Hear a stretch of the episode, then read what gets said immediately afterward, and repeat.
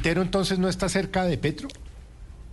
Eh, sí, Y eh, Ospina pero por en ejemplo, Cali no eh, estaba pero por ejemplo en. Antio- pero por ejemplo en Antioquia es probable que gane Luis Pérez eh, en la gobernación, que podría calificarse como un candidato cercano a Petro. Entonces es muy difícil hacer ese cruce. Claro que yo entiendo que pues eh, gusta tratar de sacar un ganador y un perdedor, pero en estas elecciones no es tan fácil porque no hay una sola No, no, elección, no, pero- sino pero, hay Héctor, como no cuatro mil tenga- elecciones al tiempo. ¿A usted, usted le parece que hay dudas de que Gustavo Bolívar es el candidato de Petro en Bogotá?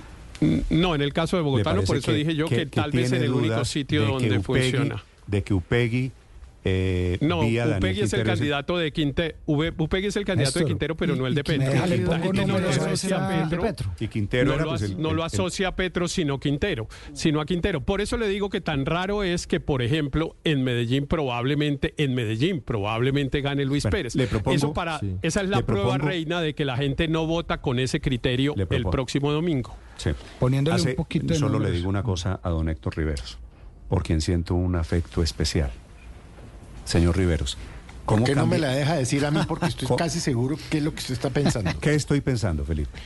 Hace cuatro años, el profesor Riveros, con el afecto y el cariño que le tenemos, sostenía que la votación en Bogotá y en otras ciudades iba a ser un referendo para rechazar o no al gobierno de Duque. Tal cual. Y, y, Y hoy- y sí. Por Eh, eso, y- pero y sí, ¿cómo no cambian todas las, veces- cómo cambian las entonces hoy no las ve- es que no es un cambian las referendo para- circunstancias. Para, rechazar o no. es que Petro. cambian las circunstancias, no siempre es así. A veces ocurre así y a veces Cuando no a mí me ocurre conviene, así. ocurre así, Eh, cuando no me eh, conviene. Pero además, No, No, sé no, si era- pero no los dejo- sé si pero- eso era pero- el dilema pero- de- pero, de- Felipe, voy a preguntarlo, voy a preguntarlo a los oyentes. Ustedes creen, creo que la pregunta es así, Felipe. Las elecciones de este domingo son un, son un plebiscito también sobre el presidente Petro. Hacemos la encuesta, Lucas, Patricia, ¿les parece? Hacemos un sondeo y usted me dice. Néstor, Felipe, ¿yo puedo y dar dos argumentos? Y usted vota, usted me dice. Estas elecciones, la tesis de Riveros me parece audaz, atrevida, interesante, provocadora como de costumbre.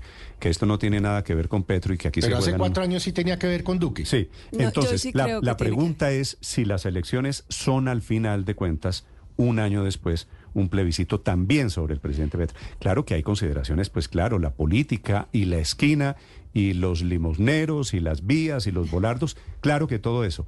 Pero aquí yo siento, Felipe, que ahí tiene mucho que ver el gran jugador de la política en Colombia. Yo también creo. Y, y por dos argumentos. Los candidatos que van ganando, todos han hecho campaña con un discurso contra el gobierno. Y adicionalmente, los alcaldes más petristas son los peor calificados. Y cuando la alcaldesa López, que aceptó haber votado por Petro, se distanció del gobierno, empezó a dejar de caer. Entonces sí creo que es evidente que es un plebiscito contra el gobierno. Ya voy a contarles resultados de las elecciones en Medellín, de la intención de voto para las elecciones en Medellín de este domingo. 740, usted me iba a decir algo de este Sí, tema para, político, Martín. para cerrar ese, e- ese, esa discusión o esa intervención, en Bogotá las personas que se definen de derecha son el 30%, de centro el 29%, de izquierda el 22% y sin corriente política el 19%. Así que está, mm, digamos, muy fragmentada la ciudad, digamos, por lo menos en la definición. Pero ideológica. solo el 22% dice ser de izquierda. Muy bien, vamos a Ahí contarles. están, los, ahí están los 600 mil votos de Bolívar que hablaba Néstor. Sí, sí, sí, Felipe, yo creo que coinciden las cifras, eso lo confirmaremos el próximo domingo. Juan Roberto, resultados, intención de voto en Medellín, a diferencia de Bogotá, en donde todavía Ah, no, hay esto aquí batalla, está- esto aquí está Lo de claro. Medellín parece estar muy definido. Resultados con este gráfico. Muy cocinado. Federico Gutiérrez, 71.1%. Juan Carlos Upegui, 10.5%. Albert Corredor, 3.8%. Aquí, pues eh, el análisis solo, me- en mi humilde opinión, solo se puede decir que no funcionó la renuncia de Quintero. Sí. Que se fue a hacerle campaña así, Upegui. así como en general la política puede, puede ser un plebiscito sobre Petro, esta campaña, lo que va a pasar el próximo domingo, en Medellín lo vieron como un plebiscito sobre Quintero.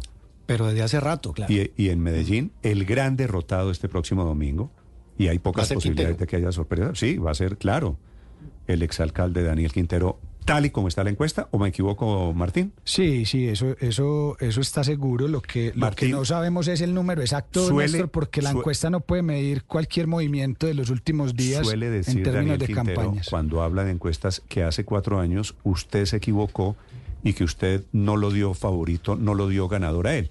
Y que él quiere decir que las encuestas se equivocaron hace cuatro años y se pueden volver a equivocar.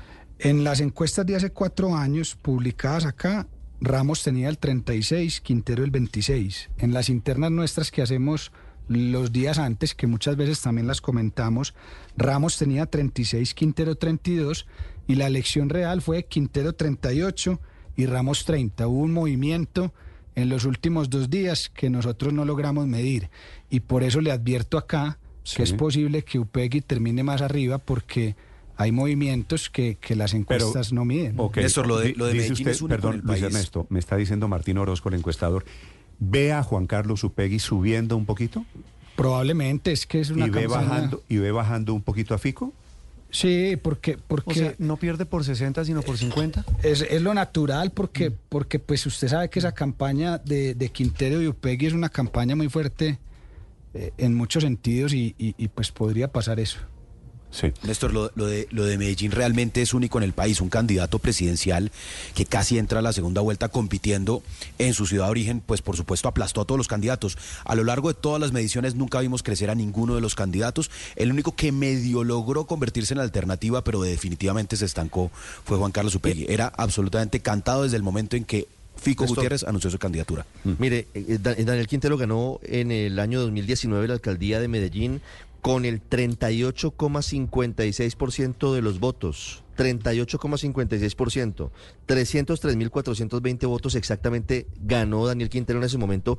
Y si lo vemos hoy, y si comparáramos esos resultados con esta encuesta de Inbamer, estaremos viendo que el quinterismo o Daniel Quintero ha dilapidado cerca del 28 por, del 20% de su de su 28% exactamente, 28%, No, 28% no, eh, eh, Ricardo, perdóneme, 28 puntos porcentuales, que es un poquito Así diferente. es, así es, sí, ¿No? 28 puntos. Y Néstor, así es, sí, entonces, sí, sí, así es. entonces, y vemos por otro lado, si esta cifra, Ricardo, que usted está haciendo, si la extrapola a votos, este 64% en Medellín, quiere decir Fico Gutiérrez va a meter por lo menos medio millón largo de votos.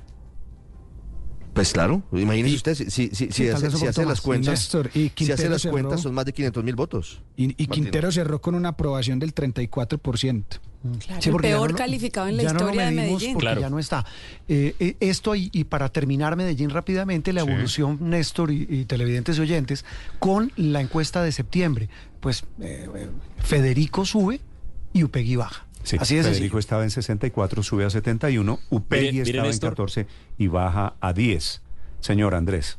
Mire, mire Néstor, que aquí hay un fenómeno paralelo al de Bogotá. Así como el gobierno nacional le decidió metérsela toda a, a tratar de sacar adelante a Gustavo Bolívar en Bogotá, en Medellín, Quintero incluso renunció a la alcaldía para poder salir a darle el gran empujón a Juan Carlos Upegui para que fuera elegido sucesor suyo. Mire que en ninguno de los casos las encuestas mostrarían que eso está funcionando y sabe que eso me alegra, independientemente de quiénes sean los candidatos. El hecho de que en Colombia no funcione, eso de que se usa el poder y, los, me- y, y- y todo lo que tiene quien está en el poder para apoyar un candidato y sacarlo adelante y que la ciudadanía siga siendo independiente en ese sentido, a mí me da mucha alegría. Sí. Andrés, los invito a que se conecten, pueden conectarse al canal de YouTube y ven los gráficos y analizamos entre todos un poquito estos gráficos.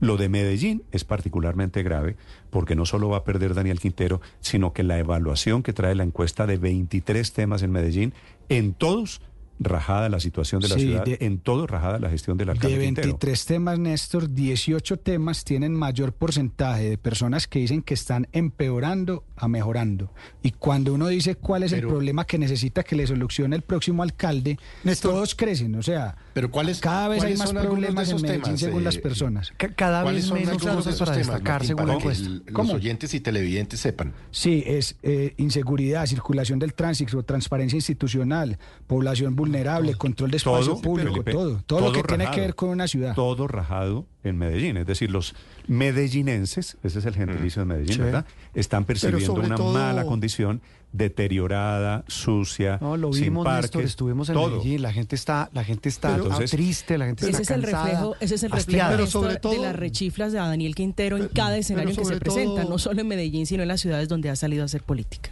Pero sobre todo no solo inseguridad. Fíjese usted, Néstor, que el mal desempeño la gente llama como problemas a resolver desempleo, salud y educación.